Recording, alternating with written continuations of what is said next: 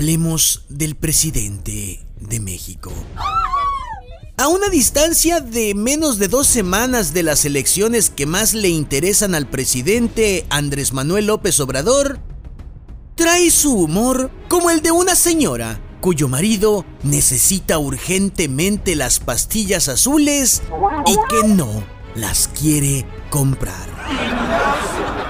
Al presidente de México un día le urge que ya sean las elecciones y al escándalo siguiente de su gobierno le urge que las elecciones se aplacen.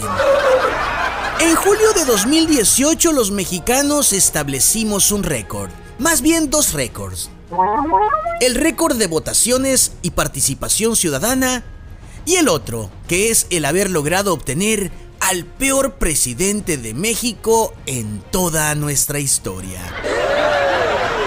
Y en una de esas el récord se vuelve triple, porque su gobierno se convirtió en basura también en tiempo récord.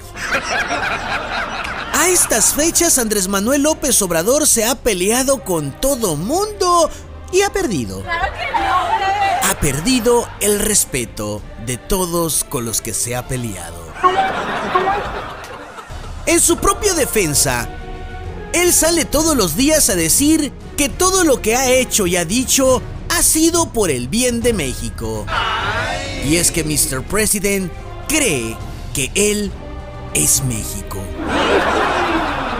Yo creo que los mexicanos necesitan que llegue el día de las elecciones y esperamos que el día de las elecciones sean para López Obrador el día de las lecciones.